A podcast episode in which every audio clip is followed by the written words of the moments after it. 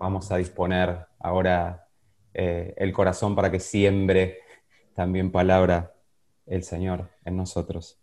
Señor, yo te quiero dar gracias por esta oportunidad. Señor, te quiero dar gracias porque mm, tu disposición para con nosotros, Señor, es aquel con brazos abiertos, dispuesto, Señor, a tratar con, con cada una de nuestras necesidades, con cada una de nuestras vidas. Te quiero agradecer porque nada limita tu, llegada a nosotros, Señor, eh, ahora con esta posibilidad, con la tecnología, pero si no fuera esto, Señor, vos tenés, Señor, todas las formas a tu disposición para, acercar eh, tu palabra, para, para traernos, Señor, eh, gracia tuya. Sabes que te necesitamos y yo te quiero pedir especialmente en esta tarde que, que tu espíritu fluya con total libertad, que, tus palabras, Señor, eh, Señor, vos eh, hagas en, cada corazón, que sean comprensibles, que, que las podamos recibir y que vos cumplas con tus propósitos a través de la palabra que nos regalás. Señor, gracias por esta comunión que podemos tener, gracias porque acá estamos, todo un grupo que te está buscando a vos. Somos un grupo de tus hijos, Señor, que te buscamos porque te necesitamos. Muévete con toda libertad y te lo pedimos en el nombre de Jesús. Amén. Eh, la verdad es que le pedía, le pedía palabra al Señor para, eh, para compartir hoy eh, y, me salí del leccionario de, este, hay, un leccionario que va tirando eh, textos y temáticas, eh, y yo sentía que iba por otro lado, así que, bueno, Dios le dije, por favor, Señor, eh, palabra tuya. Y, me dio una palabrita, una palabrita que encima es extranjera, así que con esa palabrita media rara, eh, encausó después lo que él quería que, hoy pudiéramos compartir. Y bueno, tiene bastante sentido con todo lo que eh, veníamos eh, hoy trabajando un poquito en el, culto. Esta palabrita es dunamis, es una palabra que significa poder, que significa capacidad, que significa eficacia. Y hoy vamos a trabajar esa idea que aparece en muchas partes, pero específicamente en un texto que está en segunda de Corintios, segunda carta a los Corintios, en el capítulo 12. Eh, ahora les voy a mencionar solo una perlita de, ese texto y después lo vamos a trabajar. Eh, esa perlita que muchos seguramente van a recordar estas palabras, dice, eh, mi gracia es todo lo que necesitas. Mi poder actúa mejor en la debilidad. En otra traducción dice, bástate mi gracia porque mi poder se perfecciona en tu debilidad. Un poco en esta idea de, fragilidad y de poder, de, debilidad y de fuerza, eh, vamos a estar un poco transitando por ese camino. Y es que, eh, pensando en lo que nos pasa, frente a nuestro agotamiento muchas veces, a donde nuestras manos no alcanzan, ahí frente al espejo de la desesperanza, ante nuestras incertidumbres, temores, dudas que todos tenemos, Dios se hace presente y, ahí nos sostiene, se hace presente para, para hacer sostén para nosotros. Cuando veo mi fragilidad, y un poco en esa idea vamos a ir hoy, cuando veo y reconozco eh, mi fragilidad, la fuerza y el poder de Dios se magnifica donde nosotros no llegamos, eh, toma dimensión quien sí llega. Eh, nosotros pensamos en, que, uy, lo que hago no alcanza o lo que tengo no es suficiente. Y ahí eh, viene la fuerza que es interior, que viene fuerza de Dios en nosotros, que Él sí llega. Donde nosotros no alcanzamos, Él alcanza. Y un poco en esa idea Pablo nos va a llevar.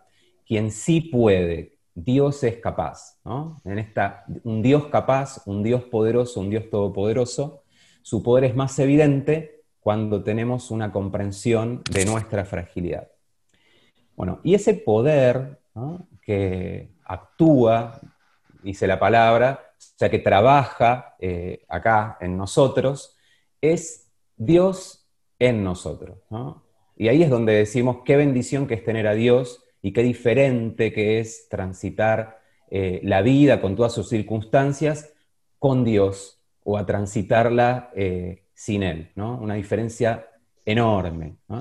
Es algo que es una bendición para los que somos hijos de Dios. Así que ahí tenemos una primera eh, línea de pensamiento y es que qué bueno que es tener a Dios para transitar eh, la vida. Y la, Biblia o libro de Dios nos conecta con Él, con el autor de la vida. Así que aquí, eh, aquí donde estoy yo, que me tuve que venir a otro lugar porque no tenía buena conexión, y ahí ustedes en sus casas, en el lugar donde están, que nos encuentre el Señor y que Él trate con nosotros eh, a partir de los textos que vamos a recorrer. Un primer texto eh, que les dejo, si quieren pueden seguirlo, pueden abrirlo, está también en la segunda carta a los Corintios, en el capítulo 4, es eh, versículos del 5 al 9, así que si alguno tiene ganas de leer. No nos predicamos a nosotros mismos, sino a Jesucristo como Señor. Nosotros no somos más que servidores de ustedes por causa de Jesús. Porque Dios, que ordenó que la luz resplandeciera en las tinieblas, hizo brillar su luz en nuestro corazón para que conociéramos la gloria de Dios que resplandece en el rostro de Cristo. Pero tenemos este tesoro en vasijas de barro, para que se vea que tan sublime poder viene de Dios y no de nosotros. Nos vemos atribuidos en todo, pero no abatidos, perplejos, pero no desesperados, perseguidos, pero no abandonados, derribados, pero no destruidos. Amén. Gracias, sí. Bueno, eh, hermoso texto que nos deja, sí, hermoso texto que nos deja Pablo, el apóstol Pablo, acá en esta carta. O sea, toda la carta eh, es una muestra, un contexto donde se encuentra Pablo, en donde, eh, donde se ve atribulado, perseguido, eh, donde hay otros que se jactaban de muchas cosas, eh, y, de esa manera se, sacaba el foco de, del Evangelio y se ponía el foco en las personas. Entonces, frente a todo esto, aparecen estos textos en, en este capítulo. el tema de la predicación de Pablo es Jesús, eh, no Él mismo. Eh, en el versículo 5 dice, porque no nos predicamos a nosotros mismos, sino a Jesucristo, como Señor, y a nosotros como vuestros siervos por amor de Jesús. Vemos eh, dónde coloca el foco, ¿no? estamos predicando acerca de Jesucristo. O sea, el poder está, siempre Pablo lo vamos a ver en, esa, en, ese enfoque, ¿no? El poder está en, Dios, ¿no? El poder está en aquel que es todopoderoso. Y si hay algo bueno que en nosotros, es algo que Dios está haciendo eh, en nosotros. Em, eh, también habla acerca de, Jesucristo como Señor. ¿no? Cuando vemos Jesucristo como Señor, eh, es que estamos reconociendo que Él es nuestro dueño. Entonces también en esa, en esa misma línea. Y nosotros como siervos, por amor de Jesús. Avanzando después el texto, dice, porque Dios, que ordenó que eh, la luz resplandeciera en las tinieblas, hizo brillar su luz en nuestro corazón para que conociéramos la gloria de Dios que resplandece en el rostro de Cristo. Es Dios ¿no? que resplandeció en nuestros corazones. Es Dios que nos da la iluminación del conocimiento ¿sí? de Él y tenemos la responsabilidad de mostrar esa luz. ¿no? Él brilló adentro nuestro para que nosotros podamos brillar hacia afuera y podamos manifestar de aquel que es el que es la luz. Eh, esa siempre es la línea de, Pablo. Eh, y acá llegamos a una parte en el texto donde, eh, donde habla de esto que decíamos, nuestra, nuestra vulnerabilidad, nuestra fragilidad, nuestra debilidad.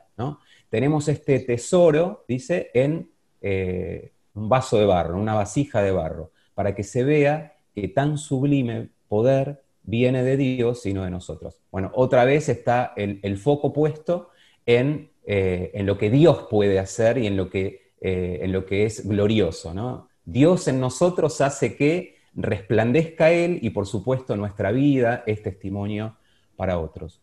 Cuando Pablo nos considera como vasos de barro, no está siendo despectivo eh, con nuestro cuerpo, ¿no? ni considerándolo como un mero recipiente eh, del alma, sino que en vez de eso Pablo lo compara, eh, o sea, compara el valor de la luz de Dios y de su gloria con el valor de lo que Dios eligió para poner dentro esa luz y esa gloria. Entonces, cuando comparás, no es difícil estar asombrado de que Dios haya puesto tan grande tesoro en vasos de barro. O sea, el valor que tenemos nosotros para Dios, aún siendo vasija de barro, y el enorme, el enorme valor que tenemos dentro nuestro o nuestra vida eh, por justamente tener a Dios en nuestra vida. Nuevamente la, bendición de tenerlo. Y acá llegamos después a una parte en el texto donde nos, nos podemos ver bastante reflejados, un poco más, un poco menos, que dice, eh, el apóstol dice, nos vemos atribulados en todo, pero no abatidos, eh, perplejos, eh, sorprendidos, pero no desesperados, eh, perseguidos, pero no abandonados, derribados, pero no destruidos. Este es el versículo 8.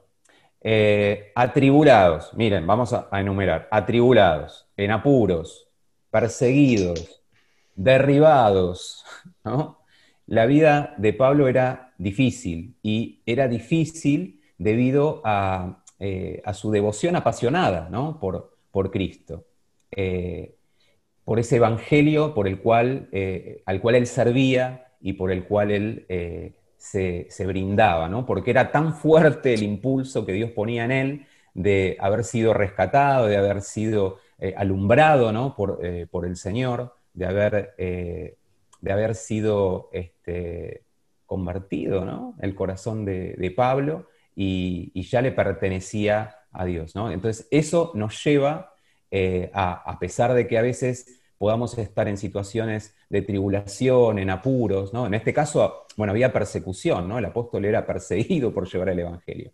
Pero bueno, en nuestro contexto eh, hay situaciones, eh, hay cosas que nos pasan, que nos podemos sentir de esa misma manera, ¿no? Este, algo que nos atribula, algo que nos, que nos turba, algo que nos preocupa, algo que nos angustia o que nos pone en una situación eh, de, estar derribados, ¿no? Es decir, bueno, estamos derribados. Pero dice eh, que el que tiene a Dios, como en el caso del apóstol, eh, puede estar de todas esas formas, pero, pero eso no lo, no lo deja en el piso, sino que tiene quien lo sostiene, quien lo socorre y tiene fuerzas en Dios. Así que, nuevamente, ¿de dónde viene la fuerza? de dónde viene nuestra vitalidad. Y, me gustó eh, en este sentido una frase eh, que expresa en, un testimonio que da eh, este, Eddie Malara, no sé si algunos lo conocen, algunos lo conocen a Eddie. Eddie, es pintor acá en la Presby de Temperley, es, este, él es artista plástico, ¿no? Y, y, en un video en el cual cuenta su testimonio, me encantó una frase que dice así, Entender que yo como hombre y como pintor soy extremadamente frágil me coloca en una posición de dependencia ante Dios. O sea, llegar a la comprensión que yo, que nosotros somos eh, extremadamente frágiles, o sea que la verdad es que cualquier situación que, llega a nuestra vida puede llegar a impactarnos, o sea, la fragilidad, el vaso de barro, eh, pero reconocer eso me coloca en una posición de dependencia ante Dios. Me gustó esto porque, porque esta idea de dependencia, eh, o sea, secular, humanamente, digamos, es como algo malo, como que dependés de, otro. Pero en nuestro caso, depender de Dios nos trae libertad. Eh, depender de Dios, o sea, estar eh, eh, estar unido a Dios, ¿no? En ese sentido, ¿no? La dependencia en cuanto a estoy unido a Dios. Realmente mi vida, eh, depende de lo que haga el Señor, depende de lo que Dios produzca en mí, nos da una percepción y una, mirada de la vida muy diferente, ¿no? no de esclavitud, sino todo lo contrario, ¿no? de libertad. Fuimos creados para vivir en esa dependencia, en esa relación dependiente con Dios. Y hay un texto que me acordaba, que, me encanta, que, eh, que, dice que separados de mí, ¿no? en Juan, dice, separados de mí, nada pueden hacer.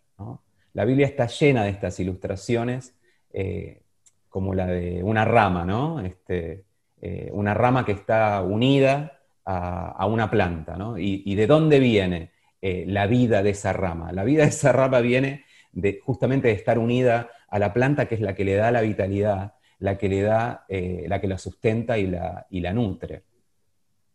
Así que con esta misma idea, eh, amados, eh, pensando en, bueno, frente a donde se nos agotan las fuerzas, donde nosotros no llegamos, Dios es el que en nosotros produce algo y eso hace que Él llegue a, a donde nosotros no podemos, en esa fragilidad nuestra que, le, que al reconocer le da una, un, lugar a, lo que Dios sí puede hacer, eh, llegamos a un segundo texto que también está en la segunda carta de los Corintios. Este lo voy a, lo voy a compartir yo. Es segunda de Corintios, capítulo 12, del 1 al 10. Vamos a trabajar un poquito este texto. Es un texto muy lindo que obviamente no es, aislado, ¿no? O sea, viene de un capítulo anterior. Yo lo, yo lo voy a leer y ustedes lo pueden ir siguiendo en la lectura. Yo elegí esta traducción, eh, la nueva traducción viviente, dice la lectura. Mi jactancia eh, no servirá de nada. ¿no? Es, el apóstol Pablo que está, que está hablando. Dice, mi jactancia no servirá de nada. Sin embargo, debo seguir adelante.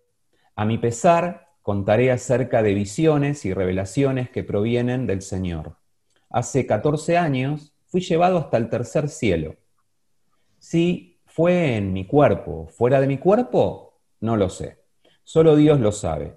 Es cierto, solo Dios sabe si estaba yo en mi cuerpo o fuera del cuerpo, pero sí sé que fui llevado al paraíso y oí cosas tan increíbles que no pueden expresarse con palabras. Cosas que a ningún humano se le permite contar. De esa experiencia vale la pena jactarse, pero no voy a hacerlo. Solamente me jactaré de mis debilidades. Si quisiera jactarme, no sería ningún necio al hacerlo, porque estaría diciendo la verdad, pero no lo haré, porque no quiero que nadie me atribuya méritos más allá de lo que pueda verse en mi vida u oírse en mi mensaje, aun cuando he recibido de Dios revelaciones tan maravillosas. Así que, para impedir que me volviera orgulloso, se me dio una espina en mi carne, un mensajero de Satanás para atormentarme e impedir que me volviera orgulloso. En tres ocasiones distintas le supliqué al Señor que me la quitara. Cada vez Él me dijo, mi gracia es todo lo que necesitas. Mi poder actúa mejor en la debilidad. Así que ahora me alegra jactarme de mis debilidades, para que el poder de Cristo pueda actuar a través de mí. Es por eso que me deleito en mis debilidades y en los insultos, en privaciones, persecuciones y dificultades que sufro por Cristo, pues cuando soy débil, entonces soy fuerte. Tengamos en cuenta que el contexto que lleva a Pablo a escribir esta carta a los eh, creyentes de Corintios menciona eh, en, la otra traducción lo menciona con superapóstoles, ¿no? Estas personas que estaban eh, jactándose y reclamando muchas experiencias espirituales espectaculares, eh, visiones, revelaciones, que ponían el foco en sí mismos, ¿no? Restándole gloria a Jesús. Así que, un poco a regañadientes, Pablo decide describir eh, su experiencia, ¿no? su visión. Y lo hace como si se tratara de otra persona, porque dice, conozco a un hombre en Cristo, o sea, no habla de él mismo, ¿no? O sea, es como que habla de otra persona. Al describir esta notable experiencia espiritual, está describiendo el mismo tipo de cosas de las que estos superapóstoles se gloriaban entre los corintios cristianos.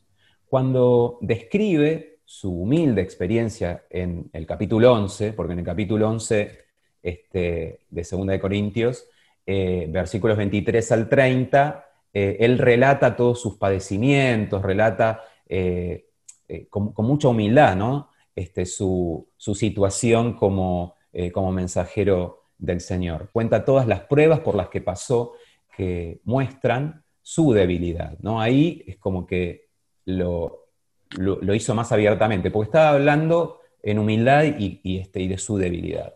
No dudó en ese caso en escribir en primera persona. Nadie pensaría que se estaba gloriando, como los superapóstoles lo harían.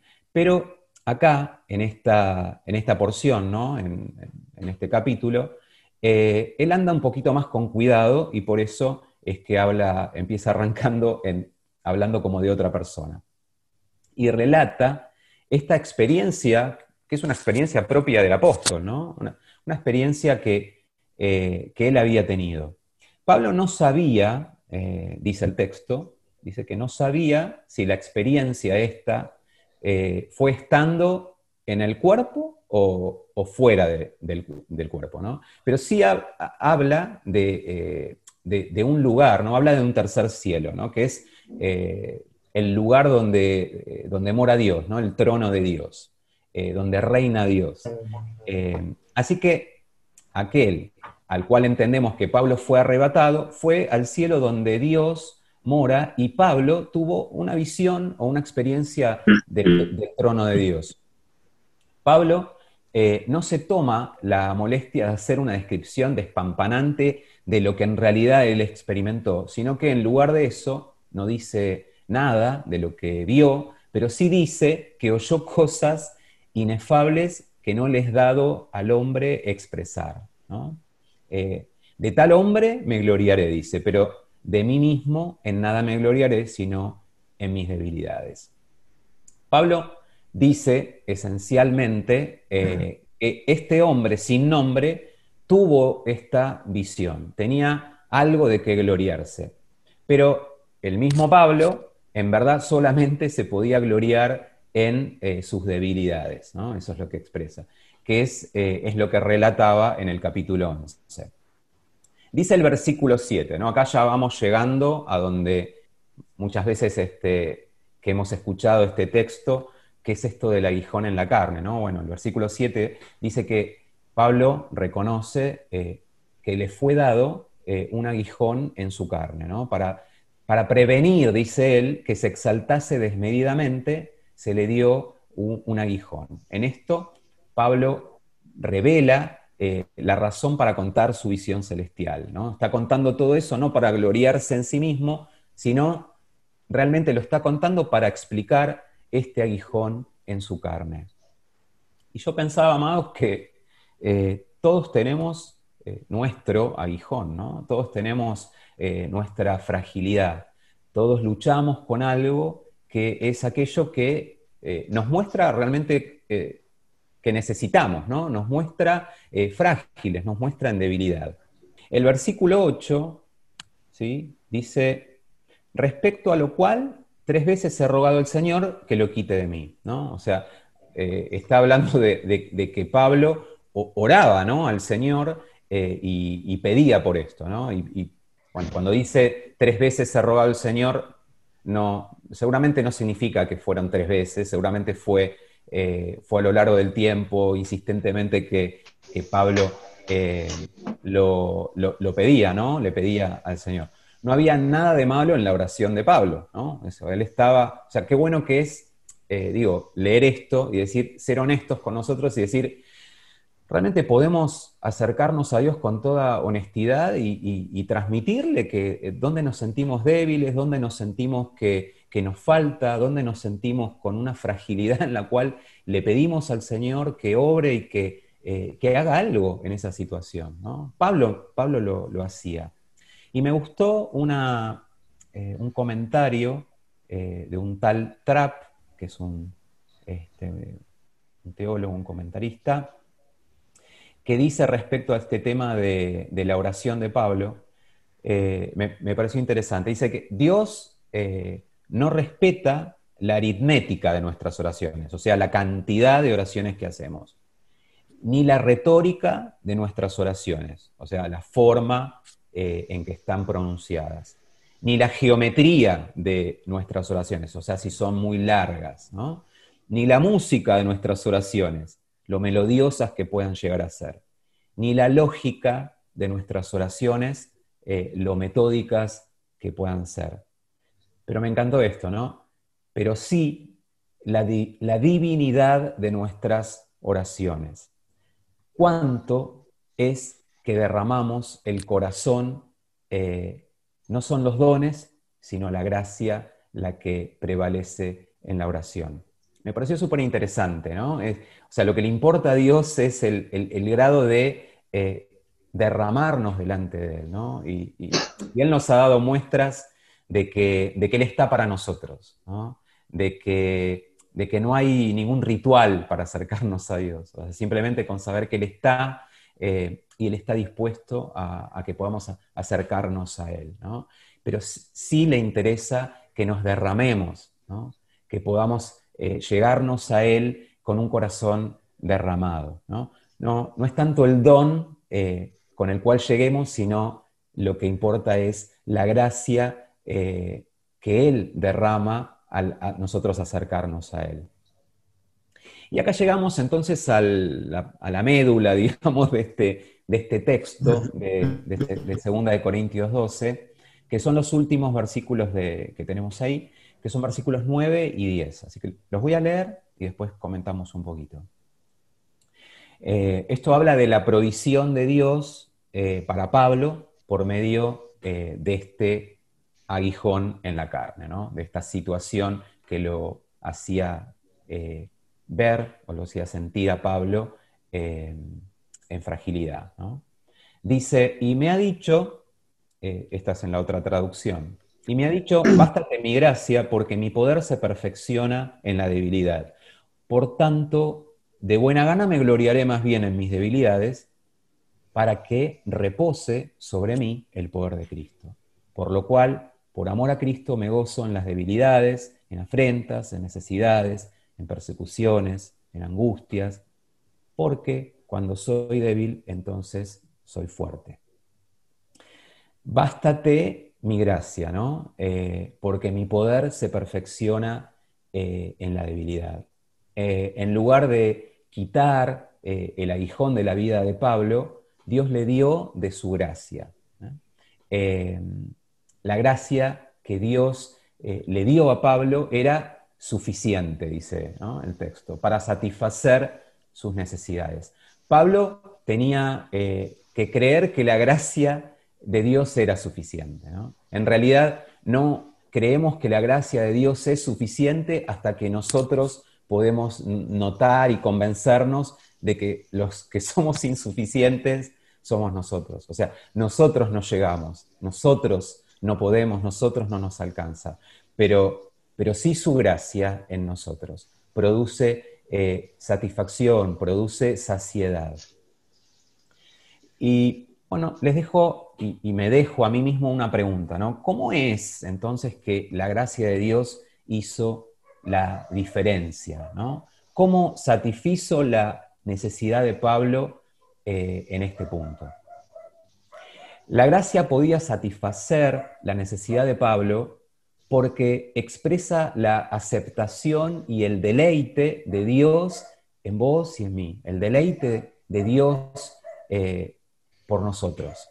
Cuando recibimos eh, su gracia, eh, disfrutamos eh, un estatus de favor de Dios, de aprobación delante de los ojos de Dios. La gracia significa que Dios se agrada de nosotros, que Él tiene su favor dispuesto hacia nosotros y que tenemos su aprobación y su promesa de cuidarnos. La gracia podía satisfacer la necesidad de Pablo porque es la propia fuerza de Dios y puede satisfacer también nuestra necesidad.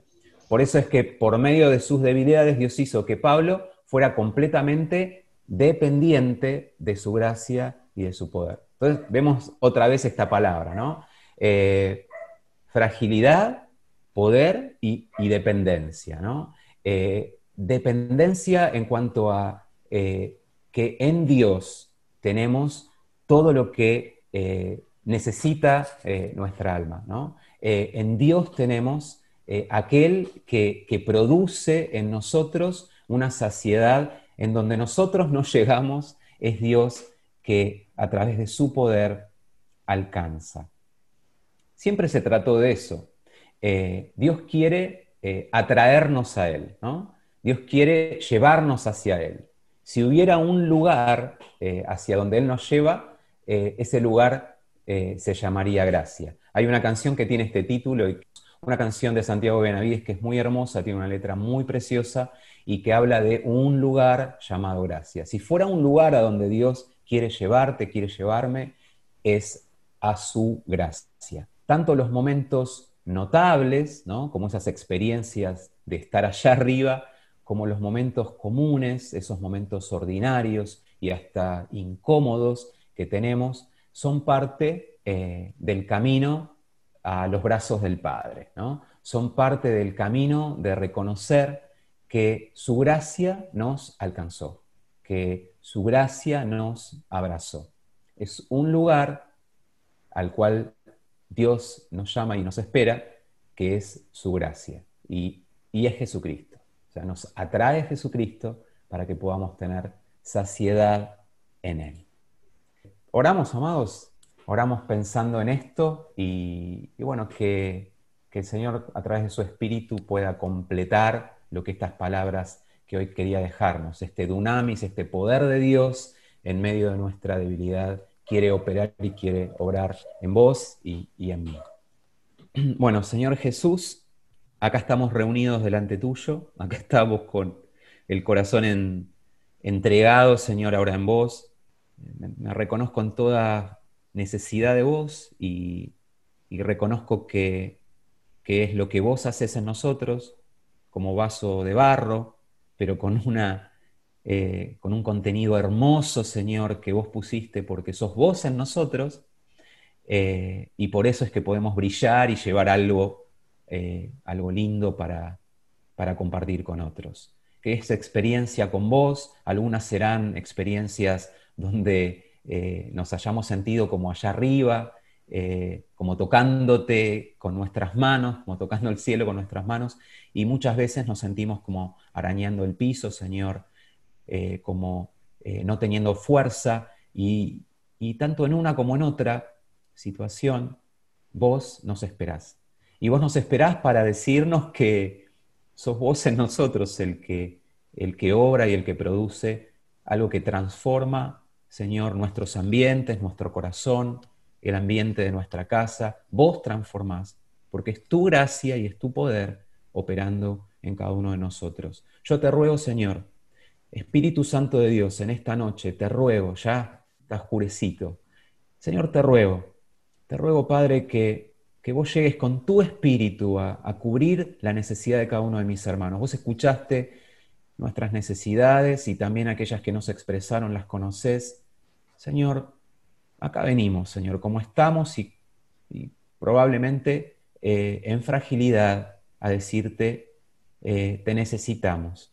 Dependemos de vos y dependemos de tu obrar y tu actuar.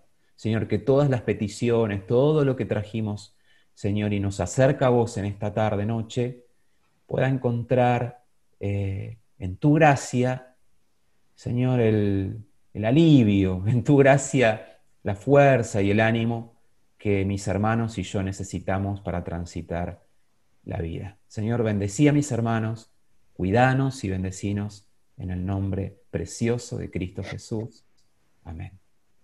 Amén.